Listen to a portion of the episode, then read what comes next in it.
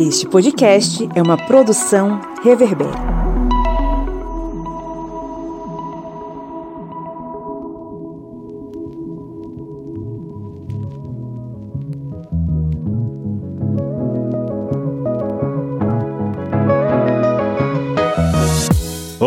Ouvintes! Bem-vindos mais uma vez ao seu podcast sobre as ciências humanas, o podcast do historiante que tem a missão de proporcionar a você debates interessantes e fazer com que você se alimente a cada semana com a comida do conhecimento. Eu sou o Pablo Magalhães e hoje estamos aqui com, olha só, Bia Siqueira tá de volta. Tô de volta, gente, porque de vez em quando eu apareço, mas o bom filho a casa torna. Bia Siqueira. E se você fizer uma retrospectiva, Márcio Kleber, do, das, da, dos episódios que Bia participa, ela sempre fala: Olá, gente, eu estou de volta. Ou Já seja. é minha, minha frase de efeito. É o né? eterno retorno. Bia é a pessoa que está sempre voltando, né? Talvez isso tenha algum fundo filosófico. Vamos tentar compreender assim, Aham. né? Mas Fabiano, Olá, que tal? Como vão vocês? e Poliglota. do outro lado do rio, passando a ponte, tá Kleber Alberto. Olá, meus camaradas, tudo bem? Márcio adora quando você fala camaradas. Já sorriu aqui. Recebemos hoje com muita alegria, com muita honra, uma convidada especialíssima para falar sobre o assunto do nosso episódio de hoje, é a Cláudia Trucar. Oi, Cláudia. Olá, tudo bem, gente? Um bom prazer estar aqui. Igualmente, a gente tá muito feliz e eu queria que você se apresentasse. Você tá chegando aqui na nossa casinha, na, na nossa humilde residência, né, pela primeira vez. Fala para os nossos ouvintes quem você é, co- como é que é a sua atuação. Fala pra gente aí quem você é. Bom, eu sou indígena, né? Sou do povo Trucá, no município de Cabrobó. Né? O meu povo se localiza em uma ilha, né? Em uma ilha que nós chamamos de, um, de Ilha Grande, mas faz parte desse arquipélago, mais é, aproximadamente 100 ilhotas, né? É, dentro do meu povo, eu sou professora, né? Professora indígena há, há 16 anos, né, atuando na educação escolar indígena específica e diferenciada dentro do território, mas militando também é, no movimento indígena, né, a nível estadual, mas também na, nas andanças também a nível nacional. É, sou estudante, né, é, iniciei o mestrado esse ano e tô aí na luta, né, por de fato ocupar espaço nesses, nesses lugares que são tão colonizadores, né, que são tão excludentes, que é as universidades. Então a gente tá aí mar, marcando território e tentando resistir. Pra gente hoje é uma alegria muito grande receber você aqui para esse papo. Tá, eu, eu tenho certeza que vai ser extremamente enriquecedor para todos nós, né? principalmente aqui pra gente da casa e os nossos ouvintes. Tá certo, para mim também é um prazer estar aqui. Acho que são espaços como esse que nos possibilita falar a partir do nosso lugar de fala, do nosso, do nosso chão da aldeia, né? Sobre, é, sobre as, nossas, as nossas realidades a partir da nossa visão, do nosso jeito de ver né, toda essa conjuntura e de como que se escreve a história desses povos né, nesse país. Então eu fico muito feliz por estar aqui. Estamos aqui hoje para falar sobre a existência e a resistência dos povos indígenas. Tenho certeza que vai ser um papo muito bacana, muito recheado de informação, de conhecimento e um- de uma aprendizagem que a gente vai levar para o resto das nossas vidas. Mas antes, obviamente, vamos para os nossos recadinhos.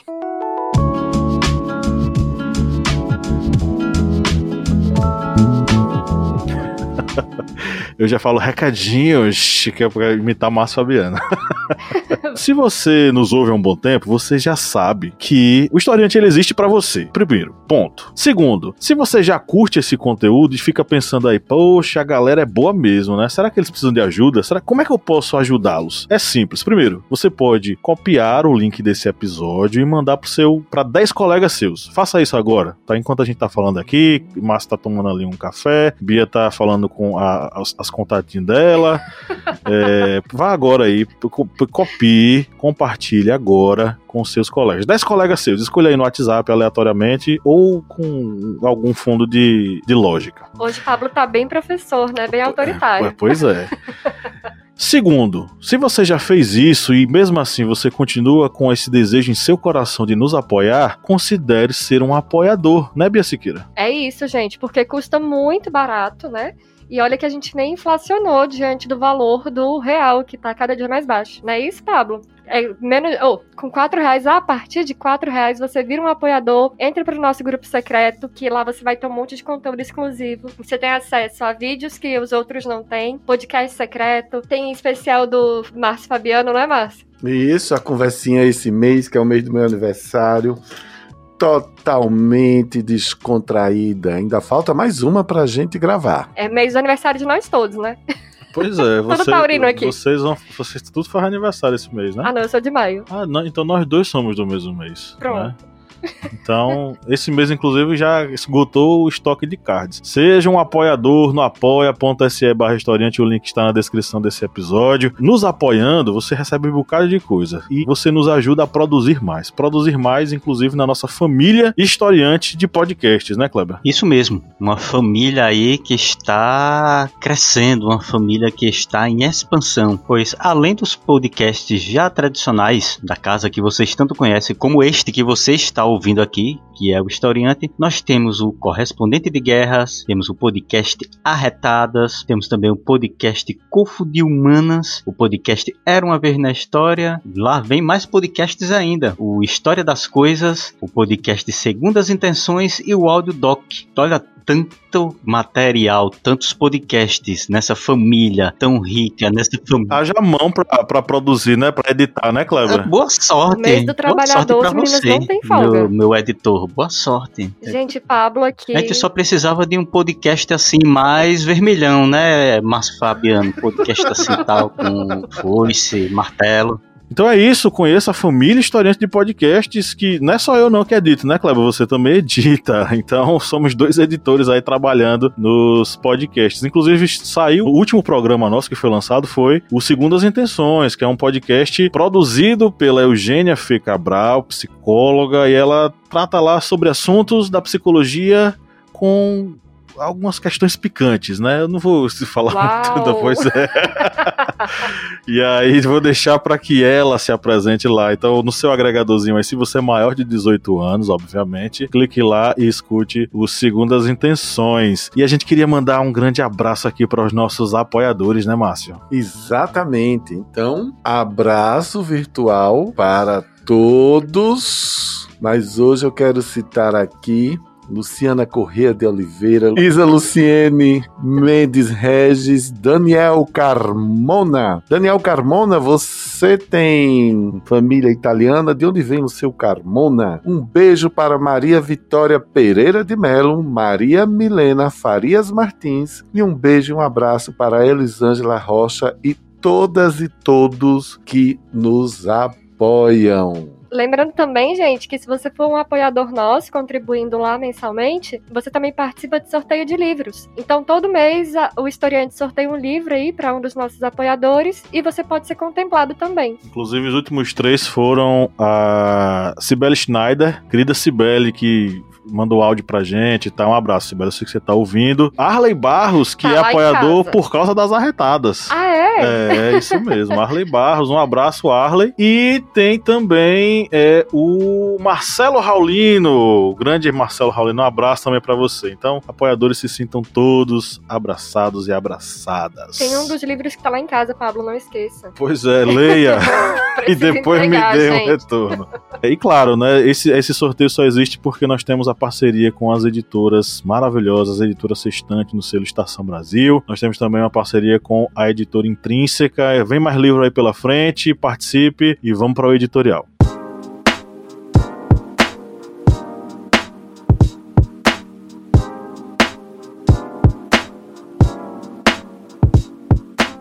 Quando o último peixe estiver nas águas e a última árvore for removida da terra, só então o homem perceberá que ele não é capaz de comer seu dinheiro. De fato, o homem, branco, europeu, colonizador e explorador, foi o responsável pela destruição dos bens naturais e das populações originárias em diversos continentes, mas especialmente aqui, na Latinoamérica, em busca do vil metal, ouro ou prata. No Brasil, segundo dados publicados pela FUNAI, a população indígena em 1500, momento do início da exploração portuguesa, chamada de descobrimento, né, erroneamente, era de aproximadamente 3 milhões de habitantes, divididos entre mil povos diversos, sendo que aproximadamente 2 milhões estavam estabelecidos no litoral e 1 milhão no interior do território. Hoje, segundo o censo IBGE 2010, que foi inclusive o último a ser feito, né, o próximo censo estava marcado para 2021, mas segundo informações, o governo Bolsonaro cancelou o censo 2021 por falta de recursos. Os mais de 305 povos indígenas somam 896.917 pessoas. Destes, 324.834 vivem em cidades e 572.083 em áreas rurais, o que corresponde aproximadamente a 0,47% da população total do país. Séculos de exploração e genocídio reduziram drasticamente a população indígena em nosso país. Essa destruição pode ser identificada em dois processos históricos igualmente terríveis para os povos originários. De um lado, a escravização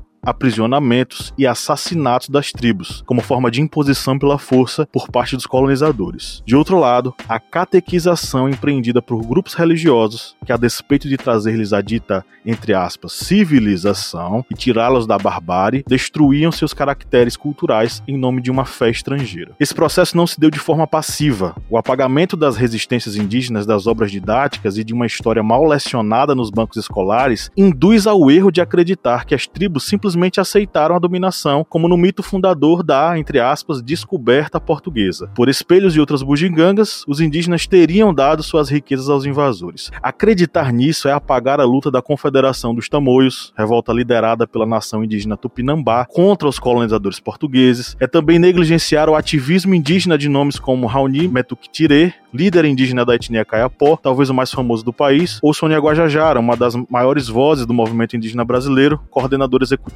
da articulação dos povos indígenas do Brasil. A citação que abre nosso editorial, inclusive, faz parte da obra de um dos mais renomados autores brasileiros contemporâneos, o pensador indígena Ailton Krenak, com seu livro A Vida Não É Útil, lançado pela Companhia das Letras. Enquanto isso, na cúpula do clima da ONU, o atual presidente do Brasil, o inominável, em meio a graves crimes ambientais e humanos, mente, informa dados errados sobre preservação da Amazônia e emissão de gases de efeito estufa e finge estar comprometido com o meio ambiente, quando na verdade promove sua destruição. Ao mesmo tempo, na vigésima sessão do Fórum Permanente das Nações Unidas sobre questões indígenas, nessa terça-feira, dia 20, Francisco Cali, relator especial da ONU sobre os direitos dos povos indígenas, e os representantes dos povos indígenas, Jeremias Mura, do povo Mura, no Brasil, Verônica Grefa, do povo Quichua, do Equador, e Alberto Inuma, do povo Amauaca, do Peru, mostraram a real situação dos direitos humanos na Amazônia. As falas foram unânimes em mostrar que os povos indígenas estão entre os de maior risco, algo que tem aumentado com a pandemia. Estamos de fato em um momento crítico em nosso país. Retomando Ailton Krenak mais uma vez, se as pessoas não tiverem vínculos profundos com sua memória ancestral, com as referências que dão sustentação a uma identidade, vão ficar loucas neste mundo maluco que compartilhamos. E aí eu pergunto para vocês, queridos membros dessa mesa, e especialmente inicialmente, né, para nossa querida Cláudia. O que esperar, então, de um país que nega sua memória ancestral? É,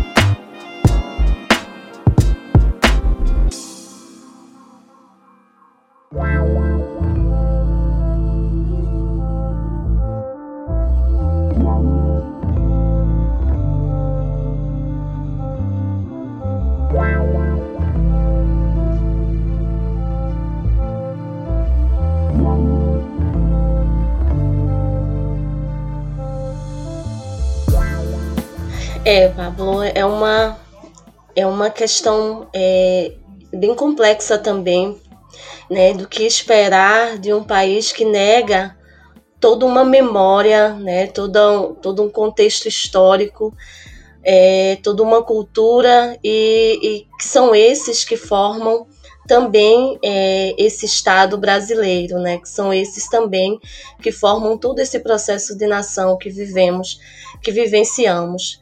É, e infelizmente é, todo esse processo né, que vai negar e que vai invisibilizar esses sujeitos, é, nada, não, não há muito o que esperar a não ser resistir nesse processo. E aí, durante séculos, é, nós vivenciamos todo um processo né, e de, de, dessa negativa de direito, e ele não é de agora, ele não é um processo dessa engrenagem de Estado, mas ele é um processo da engrenagem de Estado a partir desses moldes é, pensados é, de forma ocidental e colonial. Então, é, são estruturas que vêm é, dentro desse Estado a cada momento tentando negar todo esse processo, né, todos esses povos, todos esses corpos. E aí a gente vai ter um, um, processo maciço de escravidão desses povos, né, de negativa de direito e, e de, de processos assimilacionistas nesse país. Né? E esses processos assimilacionista e integracionista, ele vai de fato é, desenhar esse, esse esse cenário que temos hoje, né? Porque esses processos eles vêm de toda uma engrenagem da colonialidade e dessa, colon e dessa colonização e dessa colonialidade do poder sobre o corpo do outro. E aí é, nada se espera de um país que nega, que nega o outro, nada se espera de um país que nega toda a sua formação é, plural, né? E, e, negar sua formação plural, né, é negar sua própria história, né, sua própria identidade, sua própria construção de uma identidade. E se nega isso porque se precisa nesse país se contar uma história que é uma história dominante, né, que é uma história de elite. Isso é contada é, de forma abertamente, né? Isso é contada de uma maneira muito é, excludente desses povos né? E aí é, nós fomos tudo é, nesse país menos indígenas, né? É, tentaram nos apagar né, em, entre os séculos XIX e o século XX, é, tentaram nos apagar constantemente dessa história. E os livros os livros, a literatura brasileira, ela também foi um elemento e um instrumento de, de, né, dessa contribuição do apagamento desses povos, porque vieram de forma romantizadas, né, de, de forma a romantizar todo esse contexto né, de um índio de, de, um índio que ele passa a ser bom, o bom, é, o manso na história, e de uma, e de uma figura da, da mulher né, que vai ser uma figura da mulher que vai é, trair as, os seus, o seu povo por o amor de alguém. Então, todas essas negativas desses corpos, né, vai de fato é, fazer uma desconstrução de toda uma história é vivenciada. Isso tem, tem um projeto, e esse projeto ele vem se escrevendo desde o processo coloniz, colonizador, né, que é de visibilizar esses sujeitos. E aí, por isso que nesse processo a gente tenta sempre é, dar visibilidade a esses sujeitos a partir das suas falas, a partir dos seus gritos, né, para de fato construir um outro pensar né, nesse país, um outro fazer da história, um outro pensar dessa história que, que foi tão moldada em raízes coloniais, que foi tão construída a partir dessas raízes coloniais. Então, é, é, é, é cruel pensar em, em toda uma, uma construção é, de uma sociedade que vai negando o outro sujeito, e não vai negando só o indígena nesse contexto, mas vai negando também ao negro, vai negando também a, aos quilombolas, vai negando a toda uma sociedade né, é, que são invisibilizados nessa construção histórica desse país. Então, é, é dói em, em lugares muito muito profundos pensar né, e pensar em todo esse contexto de escravidão e de, e de domínio, né, que ainda que hoje se perpetua, né, uma continuidade dessa engrenagem. É, eu acho muito importante tudo que você vem falando, é, Cláudia, porque eu vejo muito que você fala exatamente o que a gente estuda e, e ouvir de uma pessoa indígena o, o, o relato propriamente dita é muito importante, porque como você falou, os indígenas, assim como os negros, eles foram negados a condição de protagonismo da sua história. Eles não puderam contar a sua própria história, foi contada pelos brancos e da maneira dos brancos, buscando embranquecer todo mundo, buscando colocar os indígenas e os negros nessa dita dita falsamente é, essa mistura racial aqui no Brasil, como se não houvesse racismo, porque todo mundo é filho de todo mundo, isso é um mito, a gente sabe. O mito das três raças, né?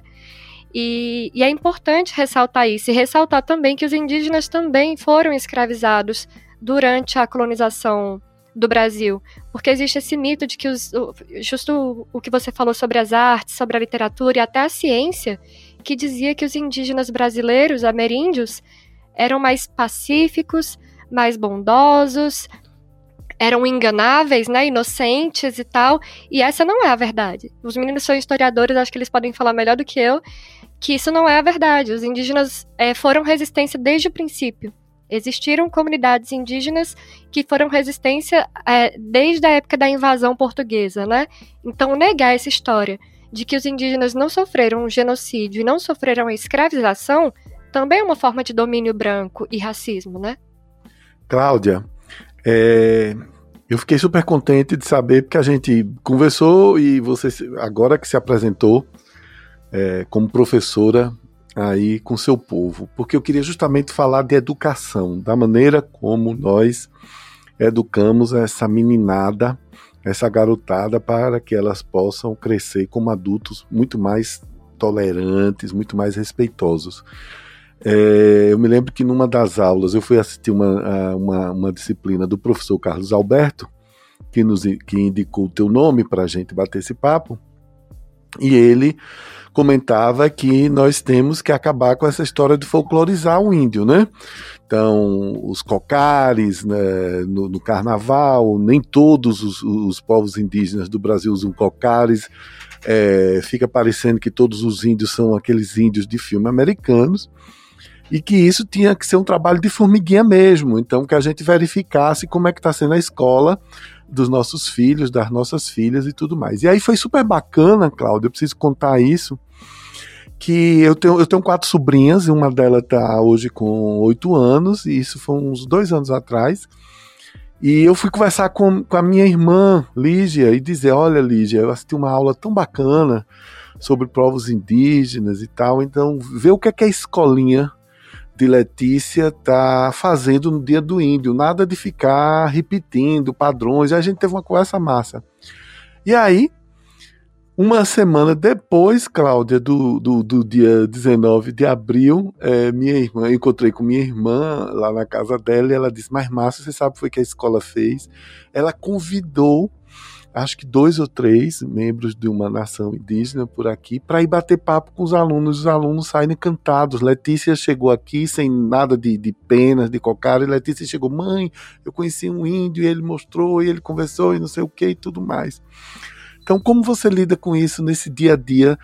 Nessa, é, é, é, vamos dizer assim, atividade diária de dizer: olha, eu sou igual a você. É, isso, é, muito, muito massa esse teu relato da tua sobrinha, né, da, da escola que está fazendo isso e, e, olha, assim, é de fato é, são poucas as escolas, são poucas as instituições né, escolares que fazem hoje esse papel da desconstrução, né, da desconstrução, de contribuir com os povos indígenas nessa desconstrução do que é ser indígena nesse país, né, do que foi colocado na mente das pessoas enraizadas, né, de raízes colonizadoras do que é ser índio, né? Do que é essa visão do, do indígena.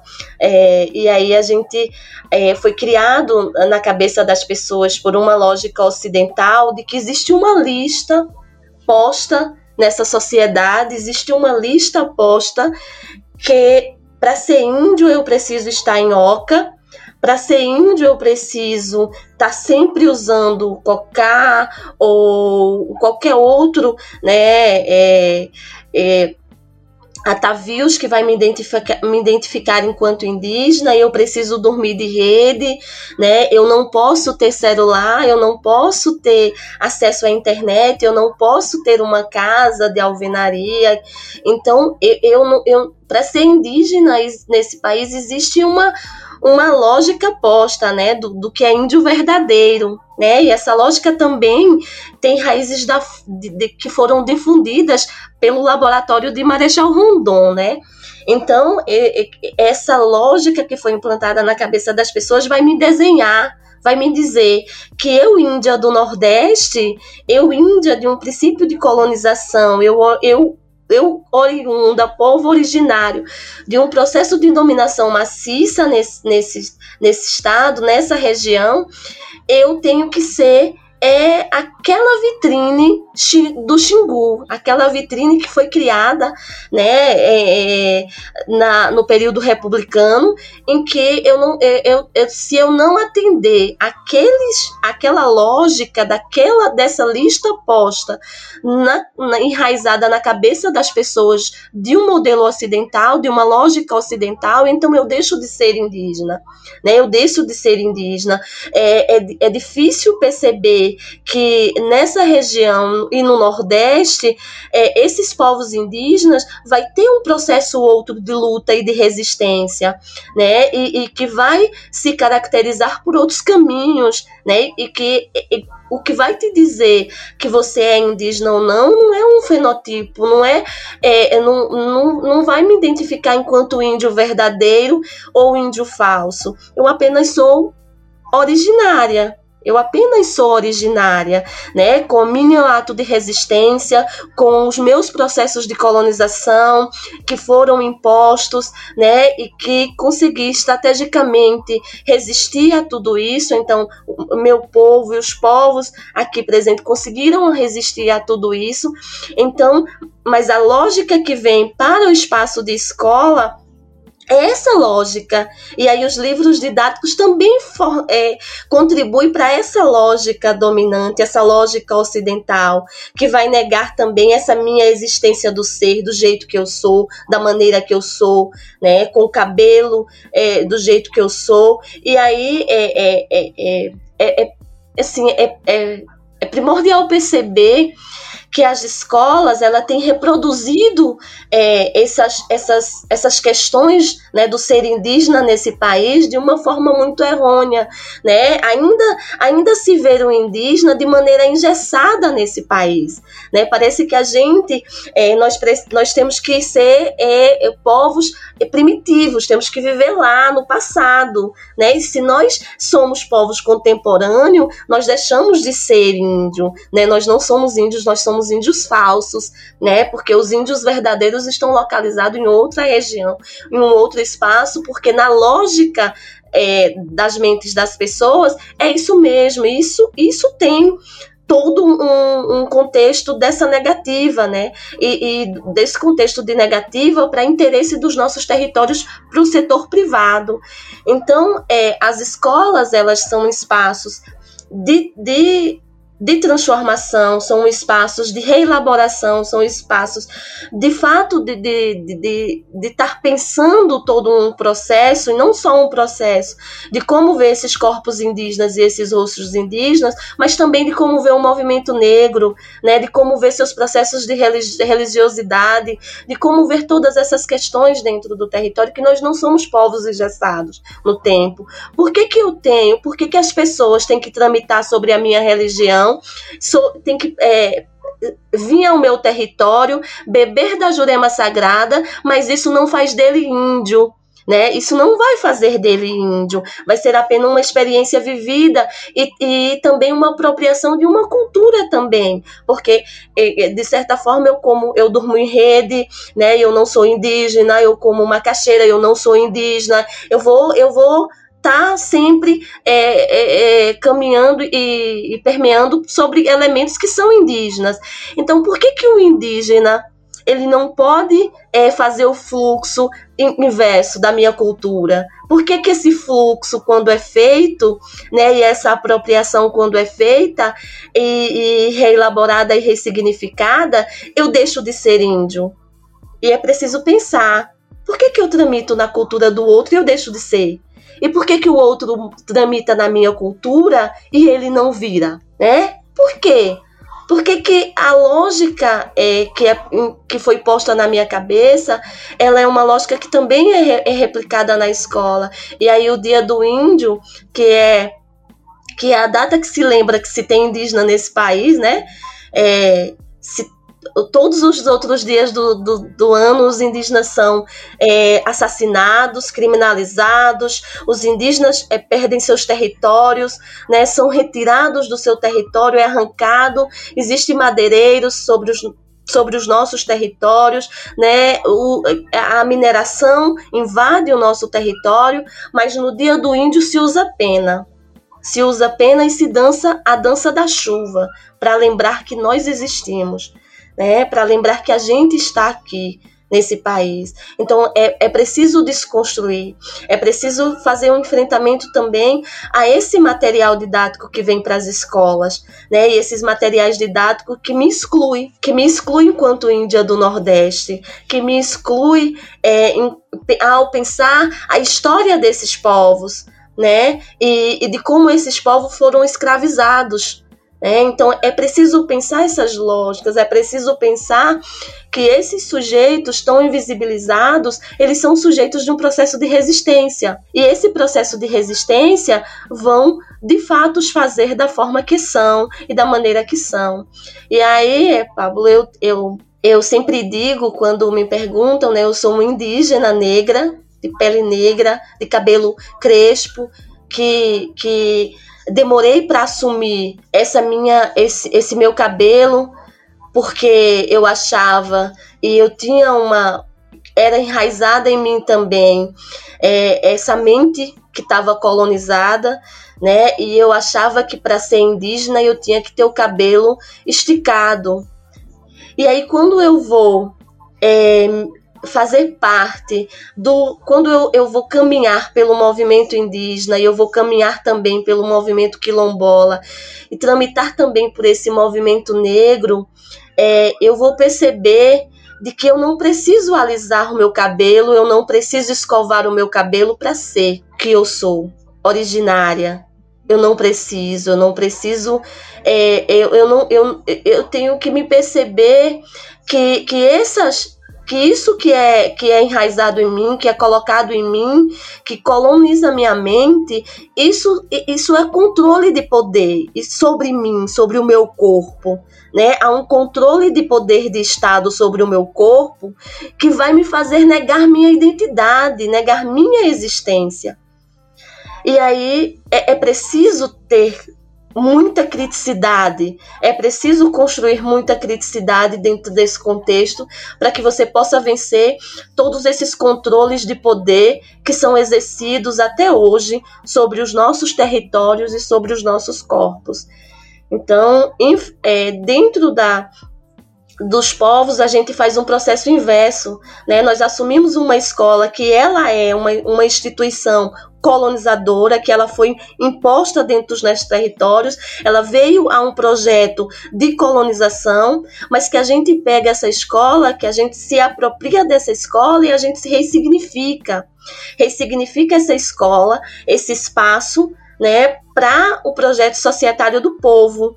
E aí ela pode, ela tem as paredes da escola, mas para a gente ela é aberta. Ela é aberta porque ela é o projeto da comunidade e ela dialoga com essa comunidade e ela tem que dialogar com os nossos mais velhos, ela tem que dialogar com a nossa história, né? Ela tem que fazer o processo de desconstrução né? se ela não faz o processo de desconstrução, se ela não atua de forma crítica, né, e faz os seus processos de intervenção a partir de uma criticidade, ela não pode estar dentro dos nossos territórios, ela não pode fazer parte desse projeto societário. Então, por isso que é tão importante a escola dentro dos territórios e esse desconstruir também a partir das nossas falas desse, desse indígena, dessa mulher indígena, desse homem indígena, desses corpos indígenas que, que foram que são inferiorizados e subalternizados e que, que, e que foram de fato é, produzidos e, e são processos de reprodução que vão invisibilizá-los. Então é preciso que a gente ocupe esses lugares e façam esse papel de, da desconstrução.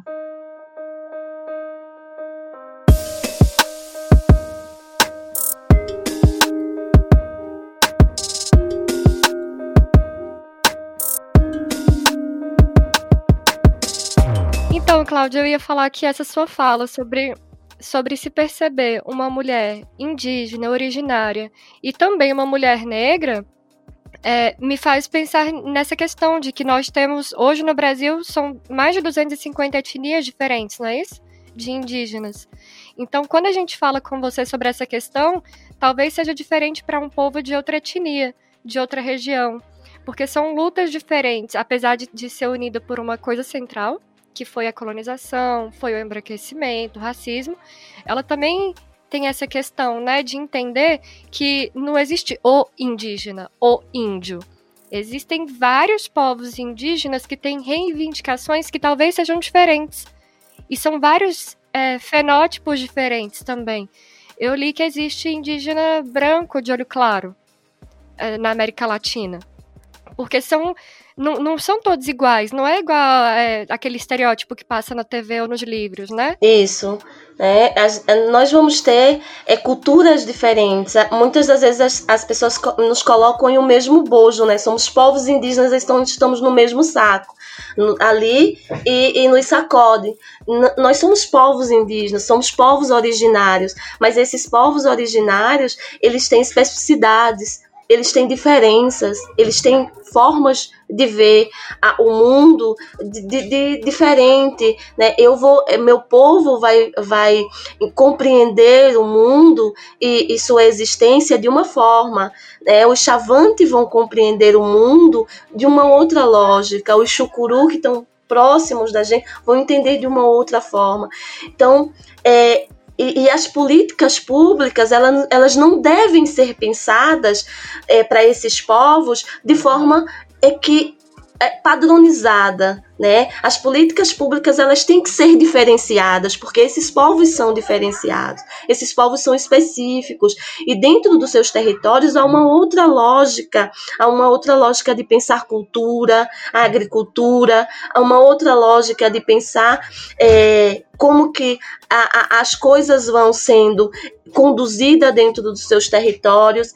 E então é, é, pensar política nesse pensar política nesse, nesse país é, e, e para os povos indígenas é preciso pensar políticas específicas, né? Porque nós somos povos específicos e até mesmo na educação, que aí nós travamos uma briga muito grande com o Estado, porque há uma lógica de compreender que essa educação padronizada é uma educação que, que atende as comunidades indígenas, né? Essa educação que é pensada de, nos moldes coloniais e em caixinhas, elas atendem à realidade dos povos indígenas e ela não atende ela não atende às nossas realidades e, na verdade, ela não vai atender a nenhuma realidade, porque ela não vai essa educação que é posta para a gente, ela não vai atender a, a, a, aos meninos que estão, que, que estão na favela, ela não vai atender aos territórios quilombola, ela não vai atender ao movimento negro, assim como ela não vai atender aos territórios indígenas, porque é, é, é uma lógica de pensar suas diferenças e, se, e suas educações, né? Existe esse processo, então nós não somos povos iguais, não somos, né? Nós somos povos diferentes e que lutamos, né? Por direito de existir, né? E esse direito de existir, ele só é possível pela resistência que nós fazemos. Só é possível existir nesse país pela, pela resistência que esses povos fazem continuamente, todos os dias. Cláudia, eu acho interessante a sua fala anterior, quando você falou sobre a questão dos, dos indígenas terem acesso a causa de alvenaria, celulares, porque isso lembra a fala do ministro do Meio Ambiente, né, o Ricardo Salles, do Partido Novo, que ele ao ser é, os protestos contra as atitudes do Ministério da, do Meio Ambiente, ele pegou e viu algumas fotos de indígenas com celulares e disse: agora estamos tendo a participação da tribo do iPhone. Exatamente aquela visão que você comentou de que parece que os povos indígenas eles não podem ter acesso às tecnologias, aos avanços tecnológicos. É, e essa visão, infelizmente, parece que é algo que ainda está é, enraizado na nossa sociedade. E é a partir daí que eu faço a minha pergunta. Você vê que há algum avanço ou está havendo retrocessos na visão que a sociedade a sociedade, porque o governo não. Né? O governo está totalmente alheio ao que ocorre com os povos indígenas. Mas a sociedade, será que está tendo um avanço ou retrocesso na, na desconstrução da história dos povos indígenas?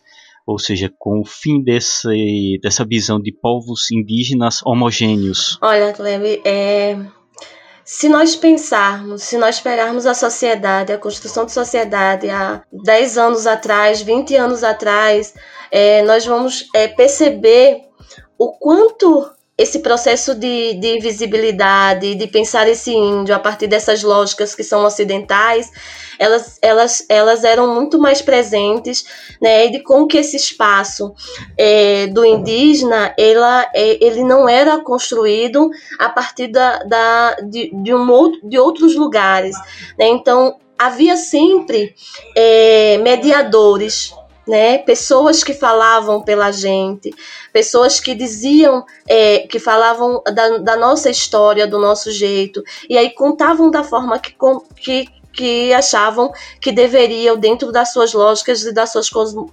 cosmovisão de mundo. E aí, é, se a gente pegar essa sociedade, a gente vai perceber que é, em um determinado momento a gente vai ter um avanço e um avanço significativo de perceber esse outro como sujeito né, como sujeito é, de direito né, dentro dessa sociedade, como, como é, é, pessoas que de fato estão ali resistindo dentro dos seus espaços. Então, é, essa sociedade ela vai, ela vai pensar e há muitos avanços. E se a gente pegar há, há 20 anos atrás, é o relato que fez o Pablo, ela, talvez a gente não, percebe, não tivesse esse relato de que a escola ela fizesse esse processo de desconstrução né, esse processo de desconstrução, né, a partir desse, de, de, de trazer pessoas que que a partir do seu lugar vai, vai falar a partir da sua visão e do seu corpo também ferido, né, nesse processo da construção dessa sociedade. Então nós não teríamos esses relatos, né, nós não teríamos de fato é, é, essas lutas, que são lutas que, que hora ou outra vão se encontrar, né? Vão, é, de fato, se atravessar em algum momento. Então, nós, é, há, há anos atrás, a gente não teria isso. Então, acho que o avanço, ele há sim, e ele é significativo, né? E ele é significativo.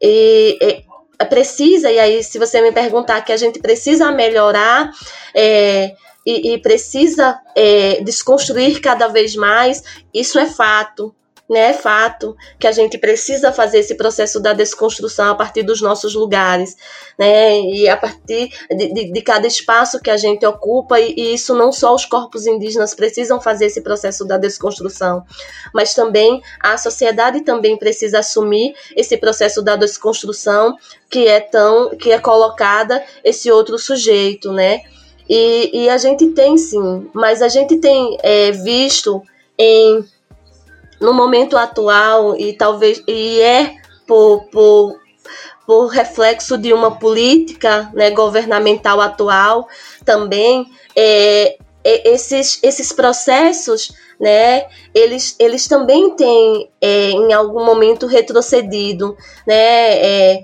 a, quando, quando nós é, pensamos esse, esse sujeito que, que, que inferioriza o outro, né, é, a partir do, da sua lógica de superioridade, né, quando você, quando você ver matérias de que um terreiro ele foi é, invadido, né, e de que a, a, esses territórios também estão sendo invadidos nessa lógica de que é preciso é, que, que é um discurso que volta nesse governo, que é esse discurso assimilacionista, né? E ele, e ele, ele, ele veio à tona nesse governo, né? De que a gente precisa ser, estar, de que a gente precisa de estar é, na, interagindo com essa sociedade, de que a gente deseja é, o agronegócio, de que a gente deseja é, é, ter, ter celular, de que a gente deseja ter isso, que a gente deseja ter aquilo, né? E, é, existe uma lógica entre, entre o que a gente deseja e o que é, é, é caminhar em, é, em relação com é, ao lado da natureza, né? E, e isso é, não é é, pensar nesse desenvolvimento tão pensado nesse país. E, e, é pensar como o povo chucuru pensa e, e, e diz muito. Né, e, traz um conceito muito lindo dessa questão da, de pensar esse, esse, é, essa questão do desenvolvimento tão, tão propalado por essa sociedade que pensa ocidental, que é essa questão do envolvimento, né? E o povo chucuru traz que, que é preciso envolver, é preciso envolver os corpos com a natureza sagrada. É preciso envolver é, esses corpos indígenas a partir dos seus lugares de, de, de ancestralidade, né, de encanto. Então, a, a, gente tem, em um determinado momento da história, avançado, e, e, e agora a gente tem visto uns processos de, de retrocesso, Entretanto, a gente também tem, tem visualizado, dentro desse contexto, alguns avanços também nesse, nesse processo, porque, é, por exemplo, quando que, que alguma rede de televisão é, que, é um, que é de um processo de dominação constante, né, e que, e que contribui para esse processo de invisibilidade do indígena, iria, no mês da, da resistência indígena, no mês é, de toda essa luta do movimento indígena, trazer em seu canal todo um processo histórico de dominação, de invisibilidade, de invisibilidade desses corpos e de resistência desses. Então, a, a, é, tá, tem um certo interesse aí, a gente sabe que tem, né? E isso daria muito pano para manga. Mas, de, certa forma, isso é um avanço significativo do movimento e a gente passa a partir daí também a fazer esse processo de desconstrução dessa sociedade que ainda pensa é, nesses, nesses, nessas lógicas ocidentais e que faz parte dessa continuidade, dessa engrenagem desse projeto colonizador. Né, mas a gente tem sim avanços significativos e a gente tem muitos é, parceiros, amigos e a sociedade é, também tem, tem pensado em, em sua desconstrução.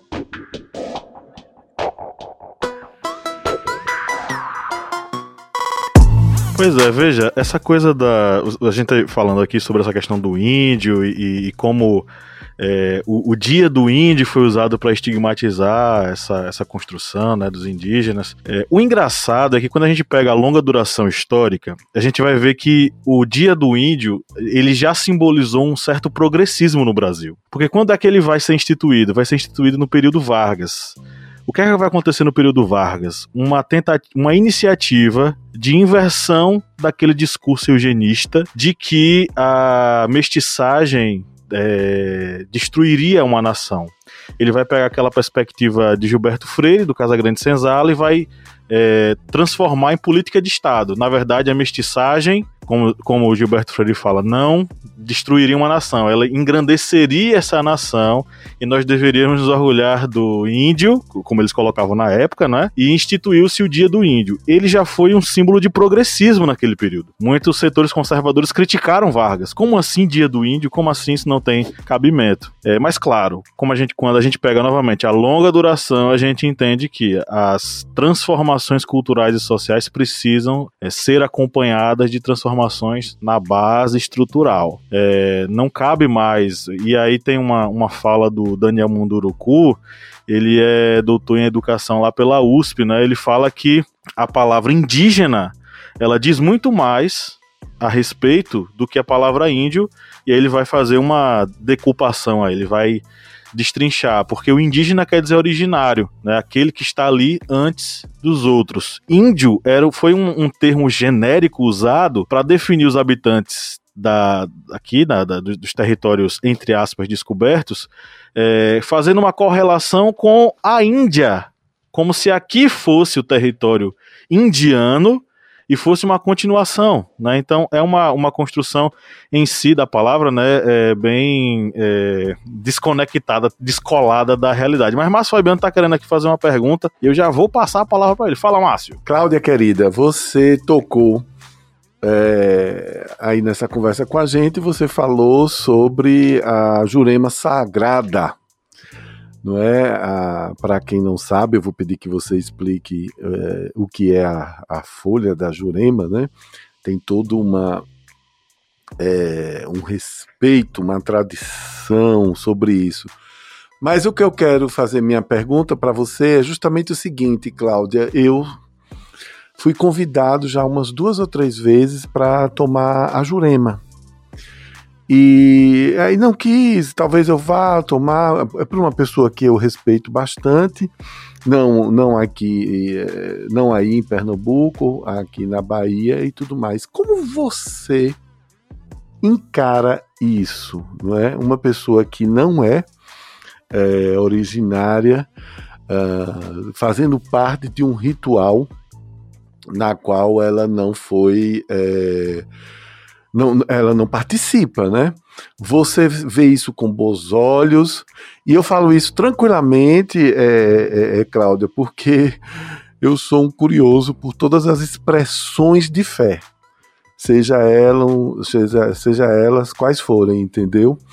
É, eu, nasci no, eu nasci numa família católica, mas hoje eu sou espírita, já, já vi muitas coisas, sempre com muito respeito. E eu queria ouvir de você isso. Se eu, se eu chegasse aí, se eu fosse convidado para no, no, no, nessa, nessa, nesse ritual, porque eu sei que há os encantados, não é? E nós precisamos respeitar, respeitar os encantados, até porque os encantados são a natureza. Mas é? Você me permite só claro, fazer um adendo? Claro. É, isso me lembra também a questão da ayahuasca. Né? Povos indígenas estão aí lutando para proteger é, o, esse saber tradicional no momento em que é, determinadas empresas estão querendo utilizar isso como produto, transformar isso em mercadoria. Bom, a jurema sagrada. É... A jurema ela é uma planta né, uma planta nativa e nós usamos, né, a jurema é, como um, um é, ela é um elemento da da tradição, mas ela é algo que está muito além disso, né? Ela é algo que, que limpa os corpos, né? Que vai purificar a nossa alma. E, e, e é algo importantíssimo no ritual, né? Tanto que os meus mais velhos, eles, eles sempre vão dizer que não há um ritual sem a jurema, né? E que se tem um ritual sem a jurema, ele precisa durar até certo tempo. Ele não pode passar de, de, de tal hora, né? Então, eles vão sempre dizer isso. É um, uma bebida sagrada do nosso povo, né? E assim de, de outros povos no sertão. Assim também como ela, ela também é, é um elemento da, da cultura africana, né? Ela nos, nos movimentos em alguns em algumas é, momentos religiosos, né, do candomblé, ela é usada, né? A jurema também. Mas no nosso povo, né? Ela tem um significado muito forte. Aí é, existem alguns momentos, por exemplo, que eu não bebo a jurema nos rituais, é, porque para mim a jurema e para, para, os, para os indígenas, ela vai ter um, um ato muito forte quando, quando bebida. Então eu preciso estar muito bem é, comigo mesmo, eu preciso estar bem espiritualmente para poder beber a jurema. E se eu não estou bem espiritualmente, se eu não estou bem comigo mesmo, ao beber a jurema, eu vou sentir algo que, que não deveria sentir, ela vai é, de um, no meu corpo, ela vai reagir de uma outra forma. Então é preciso estar bem. Para mim, é, para que eu possa bebê-la, eu preciso estar bem. Eu preciso estar bem comigo mesmo. Eu preciso estar bem espiritualmente. O meu corpo precisa estar bem espiritualmente. É, o, o, o meus mais, os meus mais velhos vão poder dissertar sobre ela muito melhor do que eu né? Porque a gente sempre diz que a gente é, bebe dessa fonte dos nossos mais velhos, né? Dessa sabedoria viva que a gente tem dentro dos nossos territórios. Mas é, colocando a minha opinião em relação do que você perguntou, e aí é, isso é, um, é, a minha opinião, tal, é, talvez não seja a, a visão dos, dos meus mais velhos, talvez não seja a visão das pessoas na, na comunidade, né? É, por diversas vezes eu já fui para rituais em que eu presenciei por diversas vezes outros outras pessoas que não são indígenas e que estão dentro do território a beber a jurema, né? A beber a jurema sagrada.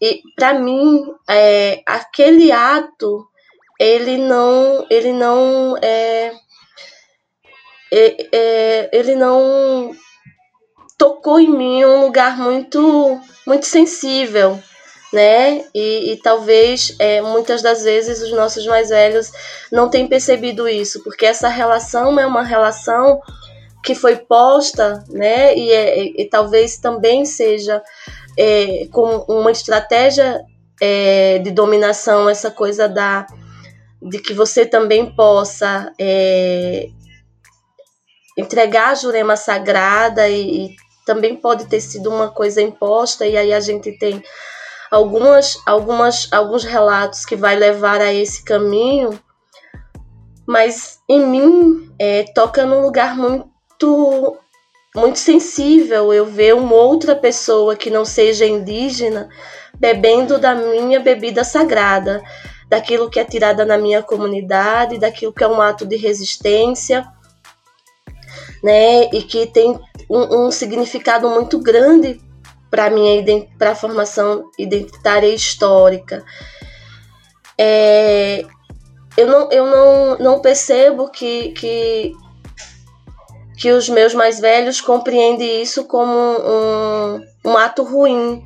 Né? Para eles, é, dar, oferecer a jurema para um visitante para eles é um ato de estar de, de tá recebendo bem aquela pessoa. Né, de estar tá recebendo bem daquela pessoa estar no ritual, de estar recebendo aquela pessoa né, naquele momento. É, mas para mim não vejo dessa forma, né? Eu vejo como uma é, como algo que se rompe, né? Que se quebra e que é e que é danoso né? E que, que ferem no lugar muito profundo da história, né? E é, você ter algo que de fato tem, tem todo um simbolismo para esses povos, não vai ter o mesmo simbolismo para um não indígena. Não vai ser a mesma coisa para um não indígena. Não vai, ela não, talvez ela não toque da mesma forma, né? E ela não vai tocar da mesma forma, né? Ela vai, ela, ela tem um, uma função dentro do ritual, né? Ela tem toda uma, todo um, um, um ritual, né?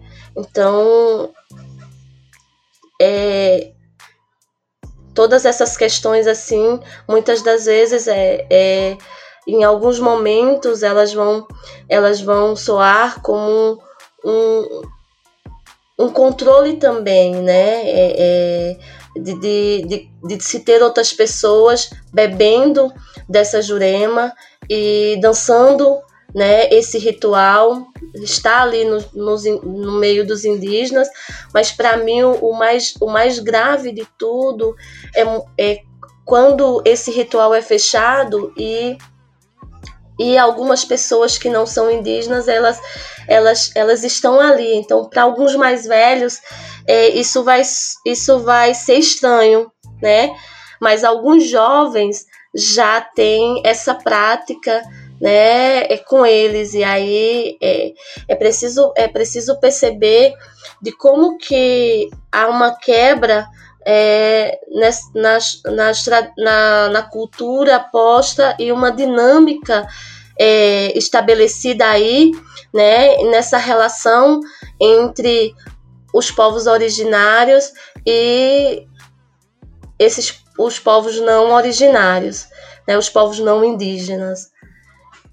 Então é, é, é bem delicado para mim assim é, tocar nesse assunto.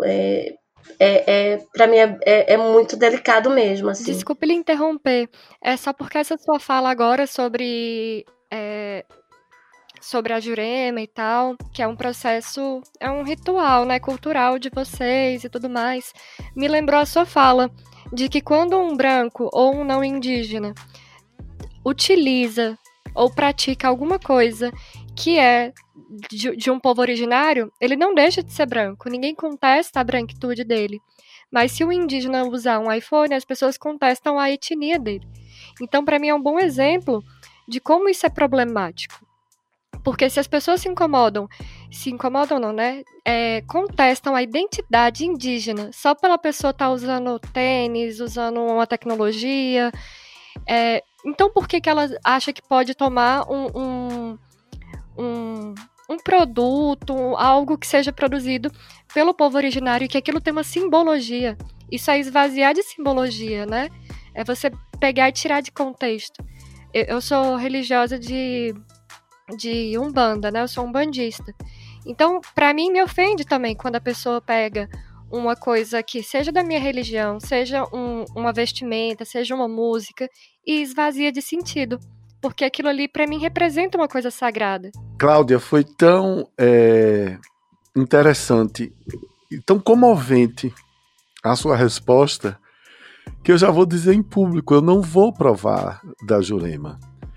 Eu tive esse convite, eu respeito muito a, a pessoa que me convidou, respeito muitíssimo mesmo, compreendo, mas eu não vou, porque é como o Bia acabou de dizer.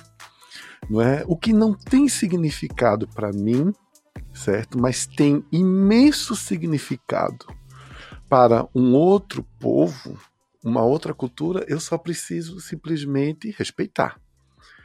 Então eu agradeço demais Cláudia, porque foi muito comovente e eu acho que nós é, precisamos aprender a não tornar modismos é, é, certas coisas, né? Às vezes eu acho que as pessoas ficam no interesse gratuito de serem bacanas, de serem modernas, de serem legais elas assumem determinadas atitudes. E eu respeito isso porque nós fomos, graças a Deus, ter uma família que a gente foi criado com é, diversas expressões de fé, né?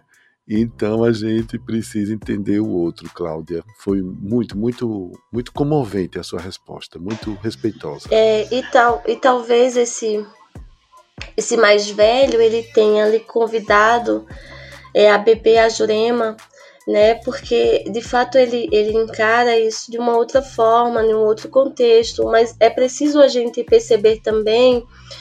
E aí, é, na tua fala, eu, eu vou me recordando de algumas posturas, e aí eu, eu, me, eu me recordei de uma passagem, né? E, e isso é, é, são estratégias de controle que são usadas é, é, em, contra os nossos povos, e aí é, vai ter uma passagem que os mais, meus mais velhos vão dizer uma, uma, algo é, muito interessante. Eles vão lembrar da figura, por exemplo, de Marechal Rondon, né, como um, homem bom, né, um homem que merece respeito né, pelos mais velhos e pela comunidade, um, um é, que tem é, é, é falam dele com uma admiração e respeito. E aí nessas nas rodas de conversa com os mais velhos na comunidade, eu percebo isso muito visível. E aí eu vou pensar né? Eu não vou contestar com os meus mais velhos,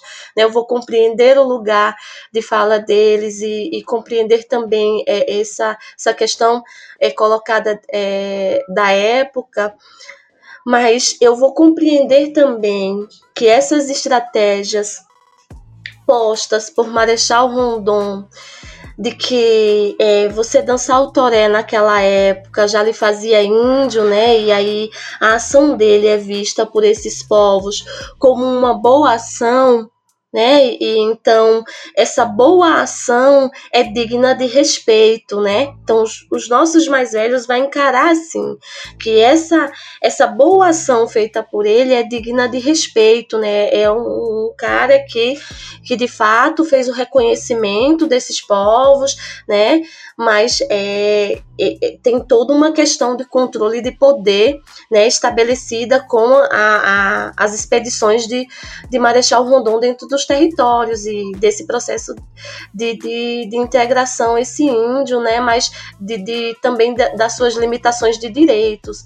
E aí, quando é, a gente vai perceber algumas, algumas posições dos nossos mais velhos, né, em, em relações a alguns contextos, a gente vai também perceber com esse olhar de que eles, eles estão também nesse processo de gratidão né, a, a, a, a, alguns, a alguns sujeitos que, ora, vão ter esse perfil de Marechal Rondon, né, desse controle e, e, desse, e desse processo de tutela, mas desse controle também de poder, mas que uma outra hora são parceiros né, que contribui com esse processo de, de, luta, que contribui com esse processo de, de território, né, que tem todo um contexto. Então, os nossos mais velhos eles vão encarar nessa perspectiva, né? Eles não vão compreender é, em, em muitas vezes porque as estratégias que são usadas são feitas para que eles não compreendam, né, que eles não vejam, que eles não percebam essa, essa questão da dominação e do controle do poder sobre seus corpos mas hora ou outra eles vão ter também é, que, que o movimento também vai possibilitar nesse movimento de fluxo esses aliados, esses, esses parceiros, né? E aí eles vão de fato querer fazer esse processo do, do agradar, né? E aí a gente vai compreender essa lógica posta pelos mais velhos. E a, a gente não vai é, concordar né? Mas também não vai é, dizer para eles que não faça, né? É, há, há um outro pensar a partir desse, dessa, dessa, de uma outra visão de que é, esse, esse, esse lugar ele é muito ele é muito sagrado, né? De que esse lugar é muito sagrado e que, que existem vários outros espaços que a gente pode estar compartilhando com, com os nossos parceiros e, e até mesmo com, com os inimigos, né? Como, como os nossos mais velhos vão dizer.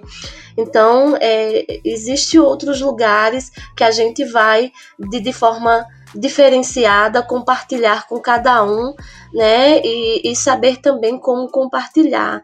Então, eu acho que, que esse outro lugar é um lugar muito muito próprio muito da comunidade, muito dessa construção de resistência, né?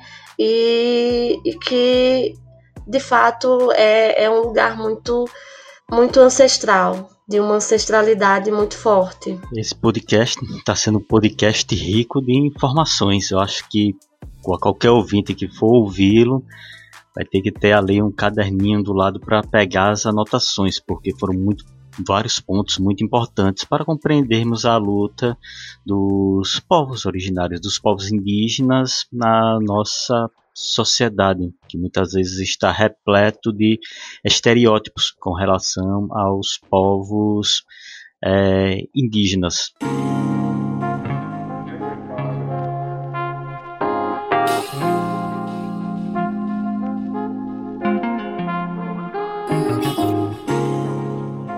Bem, estamos aqui já, né, caminhando para o final. E, Cláudia, nós temos aqui no nosso podcast um quadrozinho de indicações, de dicas que deixamos para os ouvintes. Essas dicas, elas vão, vão desde livros, é, séries, documentários, ou seja, qualquer material que o ouvinte, após ouvir o podcast, ele vai é, acessar para ter mais informações. Eu mesmo, por exemplo, vou deixar como uma dica um livro, que é o livro Enterre em Meu Coração na Curva do Rio, de G. Brown. Que, ele vai, que esse livro ele retrata através de documentos oficiais, autobiografias, relatos, é, os massacres que ocorreram contra os povos indígenas nos Estados Unidos, na América do Norte, durante o processo aí entre aspas de colonização, porque não era um processo de colonização, era um processo mesmo de expulsão, de invasão e de massacres que os brancos fizeram contra os povos indígenas nos Estados Unidos. Eu deixo essa dica como uma recomendação para o ouvinte. Assim que terminar o podcast, ele já pode ir atrás de uma indicação de deste livro para completar digamos, o conhecimento que ele adquiriu aqui nesse podcast. Sim, posso sim. É, eu, é, eu tenho lido e gosto muito, eu gosto e, e indico, né, é, é, Ailton Krenak, ele vai ter um livro, Ideias para Adiar o Fim do Mundo, né, e, e é, é, é algo assim que vai, que vai é, nos fazer pensar todas essas, essas questões né, problemáticas e essas questões de, de, de, um processo de colonização, mas de como cada um, a partir dos seus paraquedas, eles podem fazer é, os seus processos dessas desconstruções, os seus processos da, né, de, de, do rompimento dessa continuidade desse projeto de colonização. É, tem também um, um, outro autor que eu gosto de ler muito, é um antropólogo, né, um, um antropólogo brasileiro, né, eu gosto muito de, de, de, ter essas referências e que vai trabalhar sobre, os, sobre esses povos originários no Nordeste, né, eu acho que ele já deve estar né, em alguns dos, dos momentos né, de vocês, que é João Pacheco de Oliveira, né? Ele tem um livro chamado Viagem da Volta, um, um artigo, e ele vai ele vai trazer nesse contexto todo esse processo né, de, de, de invisibilidade, de apagamento desses povos do Nordeste, né, e, e mais desse processo de emergência étnica desses povos, né, que vai fazer o seu processo de emergência étnica, vão gritar né, para poder existir, resistir em todo um contexto de, de apagamento mesmo, de invisibilidade. Então, ele vai trazer esses contextos, ele vai trazer também esse contexto da territorialização. Então, é, é, é são. Eu gosto muito de ler sempre e tenho lido muito ele, até porque é, é, preciso perceber todo esse contexto, né, de como vai construindo esses indígenas no Nordeste. Né? Então, é, eu deixo para que vocês possam ler, mas também tem uma literatura de uma indígena é, que é, que chama assim, me chama muita atenção, que é Eliane, Eliane Potiguara, e ela vai, ela vai trazer né, um livro metade cara, é, é metade roxo, metade cara, se eu não me engano, eu tenho ele aqui na minha prateleira, metade cara, metade máscara, ele tá bem ali, né? Ele tá bem ali e é uma, uma escritora, né, que vai é, dentro da, da, ela vai trazer diversos é, contextos dentro da literatura, né, para trabalhar todo esse, esse processo é, da da invisibilidade desses povos, mas também de como que esses povos vão construindo seus processos de resistência, e ela vai fazendo isso de uma forma muito literária, né? É, é um livro maravilhoso para trabalhar com o ensino médio. Né, com os estudantes do ensino médio, já que muitas das nossas literaturas ela vai de fato é, partir desses processos hegemônicos, né? Então é, buscar essas literaturas que são negras, essas literaturas indígenas é importante. É, Cláudia, a gente também tem uma, uma playlist que a gente geralmente sugere para os ouvintes. Você tem alguma música que gostaria de colocar nessa nossa playlist? Né? A gente faz essa curadoriazinha semanal. Gente, eu sou ruim de música. é... eu, eu sou muito assim pouco escuto mesmo, assim. E, e escuto mais dos vizinhos, que às vezes eu tenho que pedir para baixar o som porque eu estou estudando. Para mim seria uma música significativa, então é, tem muitos indígenas que, que estão nesse nesse é, nesse processo, né, dessa desconstrução a partir da música. Então, é, eu queria poder indicar, né, um, um indígena mesmo, mas aí é, lembrar o nome, a música, eu já ouvi em alguns, em alguns momentos, minha filha também gosta, mas eu não vou lembrar o nome nem o nome da música, então eu posso procurar e depois sugerir. Sim, não, tranquilo, tranquilo. Eu, por exemplo, estou ouvindo muito Caê Guajajara. Eu ia aquela... falar agora. Deixa eu abrir seu microfone. Eu tô ouvindo muito Caê Guajajara, né? Eu ia falar agora desse. Pois Pablo é. roubou a minha indicação. Eu tô, tenho ouvido bastante Território Ancestral. É linda essa música. E, e, e também é, gostaria de sugerir para nossa playlist a, a música do Milton Nascimento, Canção da América. Eu acho que a gente precisa refletir também sobre essa questão da construção da nossa identidade latino-americana, né? Já que estamos nessa, então eu vou indicar Latinoamérica do 13, junto com Maria. Ah, esqueci o nome dela, gente. Filha de Elis Regina. Maria Rita. Maria Maria, Rita. Rita. isso. Maria Rita com 13. É incrível, é lindíssimo. Beleza.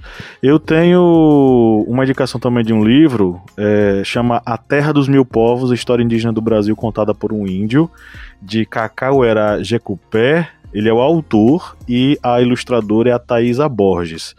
É um livro que se propõe a con- construir um novo olhar sobre a história do Brasil a partir de uma perspectiva é, da, lei- da, da escrita indígena, né? É, para a galera assistir, eu, eu sugiro o documentário Espagé do Luiz Bolognese, que foi sugerido esses dias lá no, no perfil do historiante no Instagram e que é, é interessantíssimo, né? O- ele trata de um pajé que passa a questionar a sua fé depois do seu primeiro contato com os brancos que alegam que sua religião é demoníaca. É, a missão evangel- evangelizadora, comandada por um pastor intolerante, é questionada quando a morte passa a rondar a aldeia e a sensibilidade do índio em relação aos espíritos da floresta eh, se mostra indispensável. O Luiz Bolognese já é um diretor renomadíssimo, né? E esse, esse documentário em si, ele é fantástico. Eu vou indicar o perfil no Instagram de Jean Ramos Pancararu. É um artista, um ativista. Gente, eu escuto indígena. muito Jean Ramos, olha. Aí, tá Gente do céu. E Inclusive, já tive vários lugares com ele, mas, gente, é, tô, tô com amnésia mesmo. Não, tranquilo. Quem tá fazendo mestrado tem muita coisa na cabeça. E a música, lógico, Baby Consuelo, todo dia era Dia do Índio. ok. Gente, eu só indiquei música até agora, né? Mande brasa. É, eu- minhas duas indicações, elas são dois extremos. Uma é Índios no Brasil, que foi organizado por Marilena Chauí. É um livro que eu li para come começar a entender a história dos povos originários no Brasil. Ele, ele é antigo, então a gente tem que ter esse olhar, que é uma história que foi contada há um tempo. Você vai ler para poder depois pesquisar mais. Mas eu acho bacana pra gente começar a pensar sobre isso. E a minha segunda indicação é um perfil no TikTok. O nome é Cunha Poranga Underline Oficial.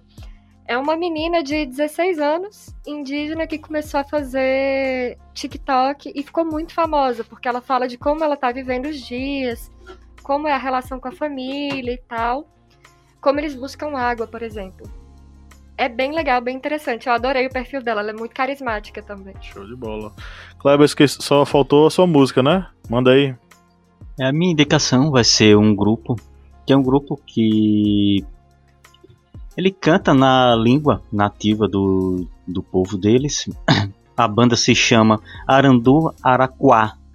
E o nome da música, ela se chama Euaka Wakitu. Eu até vou mandar soletrado para o nosso host, para o nosso editor, Pablo, para ele não ter trabalho mas é porque eles cantam todas as músicas na letra do, do seu povo.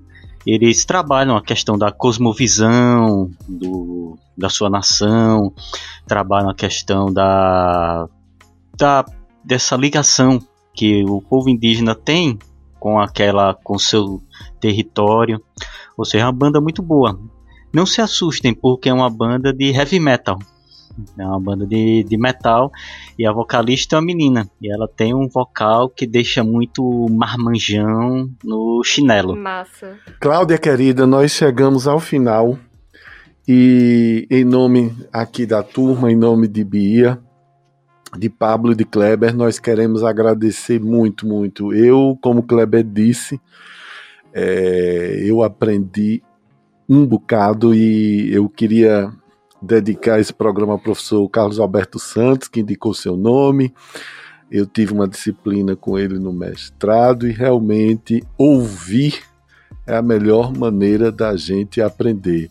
Eu te desejo tudo de bom, espero um dia conhecê-la. Eu tenho uma parenta em Cabrobó e que você faça muito sucesso aí como professora no seu mestrado. Se você quiser indicar suas redes sociais, Cláudia, porque a gente nós temos seguidoras e seguidores no Brasil todo, inclusive em outros países. Então você pode dizer sua arroba, Facebook, o que você quiser, tá bom?